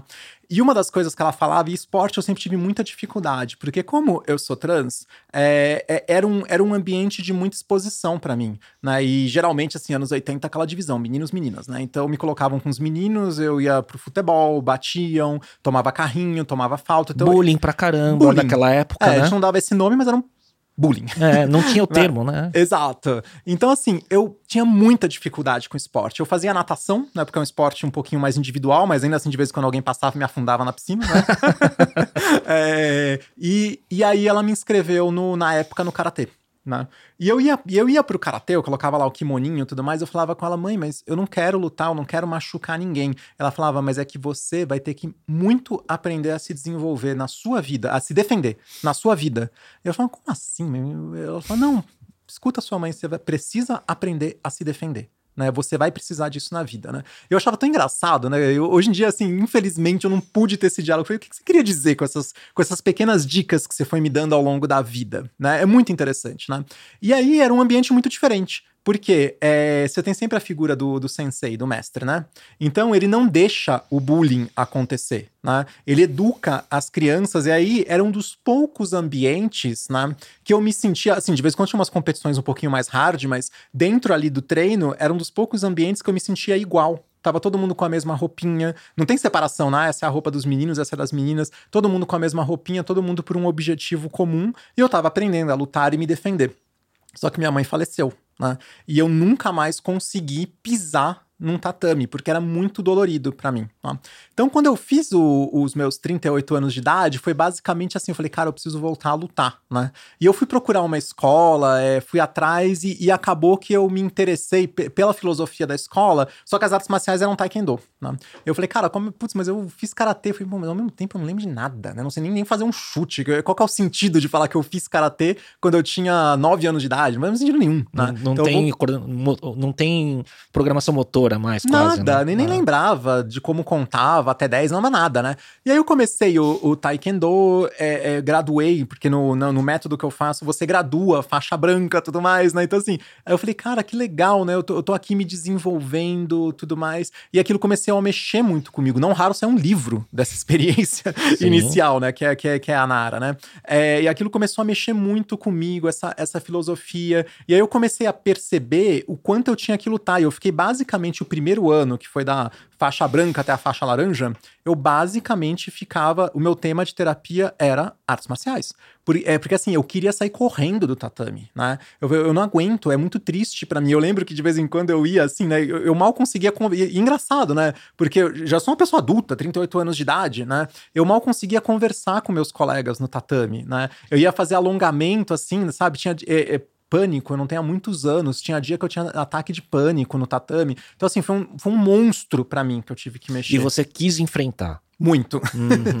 então eu fiquei assim, é, é, um ano lutando. Hoje em dia, cara, é um dos momentos que eu mais me divirto no meu dia, entendeu? Eu dou risada pra caramba, sabe? Às vezes acerto, às vezes erro, às vezes tropeço, às vezes volto com um roxo pra casa, mas virou algo lúdico. Mas eu precisei enfrentar um monstro entendeu? Que foi voltar a lutar. Agora, a arte marcial, ela te ensina, primeiro, eu acho que essa relação da igualdade é muito interessante, né? Estamos todos sempre. Porque, assim, é, quem conhece sabe que o faixa preta ele é um primeiro nível de uma jornada que muitas vezes em vida você não consegue acabar de cumprir, né? Que chamam-se Dan, né? No, ta, no Taekwondo. Primeiro Dan, segundo Dan, terceiro Dan, quarto Dan, quinto vai até o décimo, né? É, é, e a maioria das pessoas não chega nem perto do nono, percebe? Não tem fim, né? Não tem fim. Então é, é, é uma metáfora muito grande com a vida, sobre disciplina, respeito, reconhecer os seus limites, né? Que quando a gente reconhece nossos limites, a gente percebe algo que hoje... Porque a gente vive, a, a gente vive o universo selfie, é tudo sobre nós, né? A gente tá sempre com uma câmera apontada para nós, né? Falando como nós somos incríveis. Todo mundo faz isso, né? Eu também faço isso, não tô, não tô. É, é, é a nossa geração, a gente faz isso, né? E ali é, é um momento que você percebe, cara, eu não sou tudo isso. Né? Você olha pro lado e fala, putz, esse cara é muito melhor do que eu nisso, né? Esse tá aprendendo mais rápido, você aprende a ter humildade com a jornada. Virando que está tudo conectado, né? Quando eu falo sobre aprendizados e desenvolvimento pessoal, eu sempre tenho uma pergunta que eu faço que é de quais são as ferramentas de desenvolvimento pessoal. E você já falou duas, né? Terapia e artes marciais, né? Que traz autoconhecimento e traz essa, essa ancoragem, né? Com do nosso ego, da nossas, enfim. É, tem mais? Tem, eu acho que por muitos anos a minha prática de filosofia budista foi importantíssima ah. Para mim, né? porque me ensinou muito a enxergar é, é, o karma como um objeto de transformação. Óbvio, tem várias linhagens budistas, né? É que eu aprendi o karma como um objeto de, de transformação, especialmente por meio, da, por meio do, do social. Né? A gente se transforma à medida que a gente, é, é digamos, se entende é, na sociedade. Né? E, e nunca tem um objetivo de se tornar É, digamos assim, alguém é, com, uma, com uma filosofia espiritual. É, o, o, o Buda não é o, o, objetivo final, mas ele é uma manifestação que a gente tem dependendo das circunstâncias da nossa vida. Né? Então, acho que isso me deu muita, muita força de entender, de apaziguar o passado, né? De olhar para o passado não com uma cobrança, mas entender que foi necessário na transformação de quem eu me tornei. Então, acho que o, o budismo foi fundamental. E eu não tiro o peso da, do universo da música, eu até comentei um pouco, né? Porque eu sou musicista faz muito tempo que eu não, não tenho mais banda tudo mais, mas. Mas tocando o quê? Guitarra, Ui. baixo e cantora. Por muitos, muitos anos eu fui cantora, né? Que é, estilo, Dani? Então, do rock pra música... Eu sou uma pessoa eclética, deu pra perceber, né? Do rock pra música lírica pra MPB. Passei por esses três, inclusive todos eles é, é, com algum grau de profissionalismo. O maior foi na MPB, que eu cantava num grupo vocal, a gente fazia inclusive turnê. Mas é que assim, isso é pouquinho do baú, faz uns 12 anos já, né? Que eu não tô mais nessa, nessa vibe da música, mas por muitos anos foi crucial na minha vida. Que música é afeto, né? É, música é autocompreensão compreensão. E o universo dos animes, eu não tiro a importância do quanto aquilo me lapidou. Porque você vê, é, é, eu sempre brinco, as pessoas falam, cara, parece meio doido, mas para pra pensar, né? Quem assistiu aí o Cavaleiros do Zodíaco, né? Para pra pensar as 12 casas ali como uma metáfora, né? Você tem os caras que é, eles não têm, não são os mais fortes, eles têm de tudo para perder, mas eles têm algo que, o, que os outros não têm. Enquanto os Cavaleiros de Ouro eles estão imbuídos no ego, né? E eu sou mais forte, você não vai passar, eles têm a esperança. Né? E a esperança derrota qualquer coisa e eles conseguem chegar até o fim. Porque a hora que você fala, meu, não vai dar, eles falam, não, eu vou conseguir. Né? Então, assim, é, essa formação que eu tive, né, por esse universo, e parece brincadeira, mas quando você não tem nada, que imagina, eu adolescente, eu não tinha nada. Eu não tinha a, a, a minha mãe, o universo escolar para mim era puro bullying, né? Eu não tinha nada mas eu tinha a, a sabe, a, a, TV Bandeirantes, ou seja lá qual que passava à tarde. Acho que era manchete. Acho manchete, nossa, manchete. Né? passava à tarde, eu ficava vendo lá, ó, se fosse o Dragon Ball, fosse o Cavaleiros do Zodíaco, fosse o One Piece, qualquer um deles, eu falava, não, cara, dê um jeito sim. Vem sempre esses caras do mal aí, mas parece que no fim quase as esperanças perdidas, mas tem como se encontrar, entendeu? E isso foi importante para mim, pode parecer, eu sempre falo para as pessoas, eu sei que parece meio maluco, mas foi muito importante. E não raro eu quis é, é significar isso num livro perguntas rápidas derivadas disso. Você fala de mangá, anime e tudo mais. Cultura pop como um todo?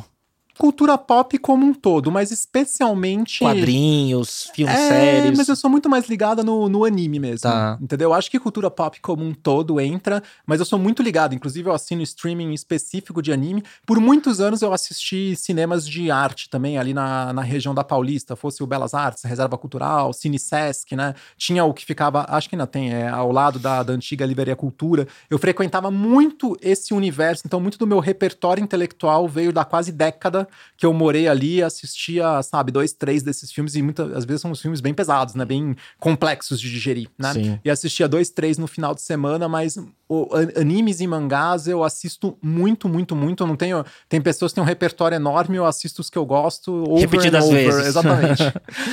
Segunda pergunta derivada desse tópico. Você falou guitarra, rock, porque eu toco guitarra. É, então, pedal de overdrive, isso tudo. Opa, eu já tive. valvulado. Ah. Não, eu já tive. Eu tinha, eu tinha um Marshall valvulado, que era ah, o meu ah, xodó. JCM. Não, ah. eu, eu, teve uma época, né? Foi um pouco antes de eu ir para Nova York, né? Que eu tinha muito, mas muito equipamento, que foi ao longo da minha vida inteira, né? Eu literalmente... E vira colecionador, né? Então, eu não tenho mais nada. Olha, é. olha a história. É. Né? Eu tava indo para Nova York, eu falei, ah, vou colocar tudo isso num storage, né? Num, num, numa, num lugar de, de armazenar. Aí eu falei, cara, honestamente, faz 10 anos que eu não mexo em nada disso. E tem gente aí fora que quer fazer show. Eu tinha, eu tinha inclusive aquelas PAs de show, tinha tudo, tudo, tudo que você puder imaginar. Sabe o que eu fiz? Eu aluguei uma Fiorino. Eu enchi a Fiorino, fui na Teodoro Sampaio, parei numa loja. De usados. De usados e falei: quanto você me dá no, no, no porta-mala da minha Fiorino? Né? Nossa. Né? Aí deixou, cara, deixou dinheiro na mesa, porque eles pagam barato. Com certeza, é. com certeza. Mas eu falei, cara, é whatever, entendeu? É, tá na hora de eu, de, eu, de eu deixar isso para trás, né? E de fato, né? Eu também tinha um deadline para viajar, porque eu poderia, eu poderia ficar vendendo ao longo do tempo, mas não ia Sim. conseguir. Aí eu parei lá, o cara, não, a gente fez até com uma negociação razoável, viu? É, pra ele também deve ter sido muito boa. Agora foi legal. O cara olhou, ele olhou pra minha cara.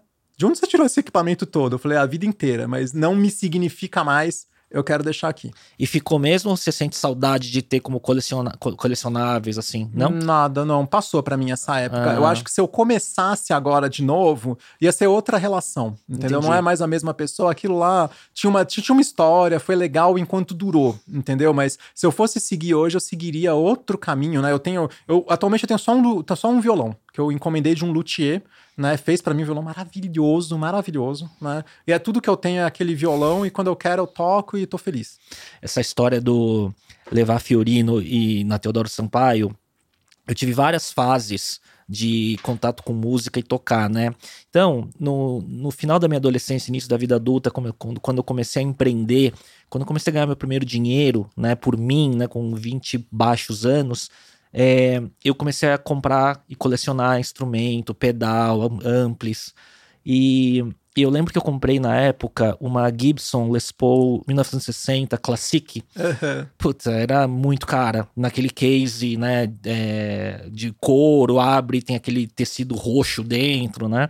Era o mesmo modelo que o Jimmy Page, é, era as packs do Jimmy Page, né, do Led Zeppelin, né? E daí, quando eu passei por uma crise profissional, financeira, no meio dos 20 e tantos anos, que eu achei que era o dono do mundo, que né, era um grande empreendedor, e de repente passei por uma crise, eu tive que fazer dinheiro e, e levei essa guitarra numa loja que era a Gang, lá na Teodoro Sampaio, numa esquina, que eles compravam usados, né? E eu precisava da grana e pagaram tão barato naquela minha guitarra que valia, sei lá, 10 mil dólares, pagaram um terço disso, mas eu precisava fazer dinheiro na hora, né? Então eu tenho essa memória parecida, sabe, da sua Fiorino. É, não, é, é super, super vai ao, ao, encontro, né? A minha guitarra principal, que esse dia eu me desfiz de umas cinco, mas eu tinha a minha guitarra principal, que era uma Fender Stratocaster original também. Americana. Essa eu vendi no particular. Essa Mas daí é, foi a única que eu vendi no particular, porque realmente ela tinha um valor de mercado infinitamente maior. Eu voltei com ela para casa e falei, nossa, essa aqui eu vou vender no particular. As outras, que assim, não eram tão top assim, eu falei, ah, cara, não vai ser, eu conseguiria mais, mas enfim, eu vou, vou, vou tocar o barco, são equipamentos usados e alguém, alguém vai tocar, alguém vai ser feliz, alguém tá fazendo show com isso hoje em dia. Ô Dani, vou pra reta final com as dicas. É, eu sei que você fez o seu pre-work aí, né, dos cinco Fiz. tópicos aqui. Então vamos lá. Primeiro é um hábito que te ajuda no dia a dia. Bom, já falamos, artes marciais para mim é crucial, eu faço quase todos os dias. Perto de casa. Perto de casa. Hum, legal. É um livro que você recomenda. A Bela e a Fera de Clarice Lispector. Inclusive, um dos contos, A Bela e a Fera ou A Ferida que é Grande Demais. Né? É fenomenal que fala exatamente sobre essa relação que a gente tem com a vida e qual é a importância, ao que, que a gente dá importância. Muito legal é, um podcast, filme ou série que você gostaria de recomendar? Seria qualquer conteúdo que você tenha consumido e que você recomenda. Olha, eu tô assistindo ainda, tô no finalzinho, eu fui um, um, um pouquinho latecomer pro Ted Lasso, né, que tá na, Nossa, no Apple. Fantástico. Porque ele fala com uma leveza que parece que é só comédia, né? É, Mas tá liderança. tá falando, né, liderança, empatia. qual é o papel do homem, a empatia, temas femininos, LGBT, tá tudo ali num universo que, de certa maneira, é um dos maiores agregadores do mundo, que é o futebol, né? É uma linguagem Sim. que quase todos os povos falam. Então é lindo. É, e assim, é eu tô brilhante. realmente encantado, tô nos últimos episódios. Lá na Apple TV Plus tem aquele Severance também, não sei se você já assistiu, que é sobre um futuro distópico que mexe com é, ruptura de consciência, mas também é uma boa Uau, dica. Assistirei. Depois de Westworld também.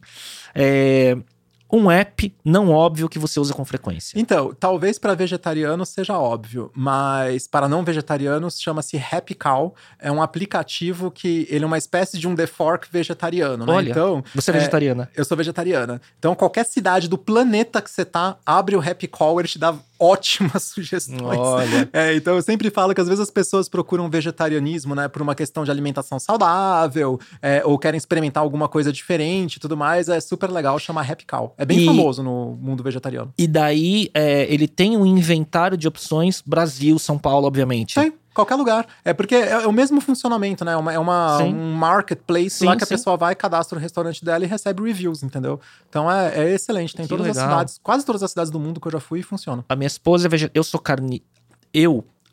De parênteses, né? Minha esposa é vegetariana. Uhum. Minha filha é carnívora, eu sou carnívoro. Porém, eu tive dois anos vegetariano filosoficamente, porque eu tive um período mini sabático na Índia, fiquei uhum. lá mais de um mês no ashram só meditando, das 5 da manhã até meia-noite. É.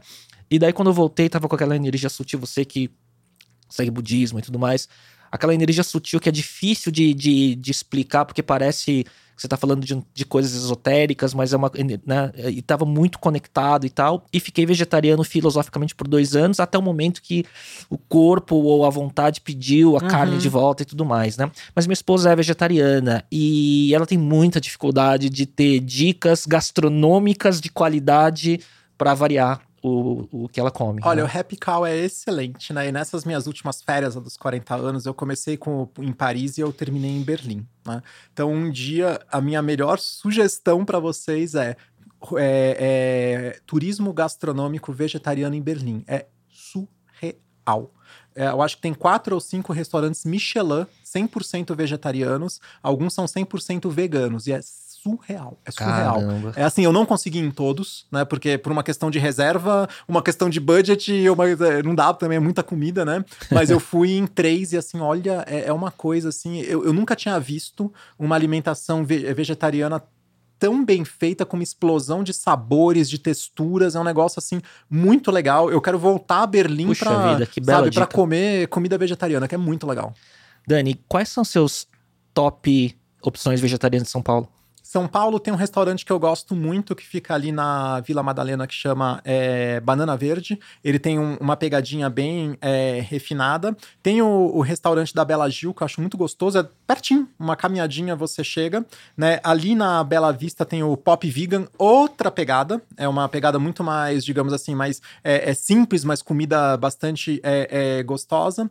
Tem um que eu acho fenomenal no Brooklyn. Ele é um laranjão, assim, acho que chama restaurante vegetariano. Não chega a ter um nome é muito, muito diferente, mas é, ele é todo laranja, assim, e, e é preço fixo e uma variedade. É, o, o, próprio dono cultiva, o, e é grande, tá? Eu ah, o próprio dono, você imagina, não, né? É gigante o restaurante. Ele cultiva as saladas, então aquela coisa toda orgânica, aquela comida muito farta e gostosa. Eu acho que esses aí são uma belíssima introdução para a gastronomia vegetariana de São Paulo. Puta, vai ser um post carrossel de dica de roteiro gastronômico desse episódio aqui.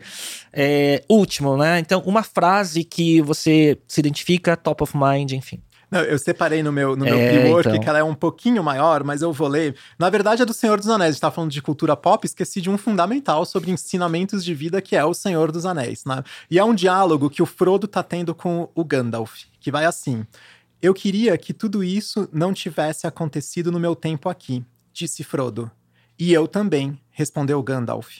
Assim como todos aqueles que vivem em tempos como esse. Mas não cabe a eles decidir isso. Tudo o que temos que decidir é o que fazer com o tempo que nos é dado. Nossa. Eu acho uma frase fantástica, é um diálogo, mas eu acho extremamente profundo, né? E isso mostra aquilo que a gente estava falando, né? Como lidar com as angústias. Atemporal. Muito. Dani, queria te agradecer, viu? Baita papo. Eu acho que a gente conseguiu passar por tanta coisa, né? De vida profissional, origens, referências, é, diversidade, mas principalmente de temas tão legais como falar de AI do ponto de vista de consciência e trocar repertórios, né? É, obrigado mesmo, viu? Não, obrigada a você. Eu adorei. Acho que foi uma. Para mim, aqui a gente continuava falando. Foi uma conversa super gostosa, super fluídica. Um prazer enorme. Muito obrigada por me receber. Dani, obrigado. Tenho certeza que a audiência toda. A nossa a gente tem taxa de retenção muito alta e tenho certeza que esse vai ser um dos episódios. Para quem chegou no fim é vegetariano, né? Tem um prêmio no final. e a gente volta na próxima semana. Tchau, tchau.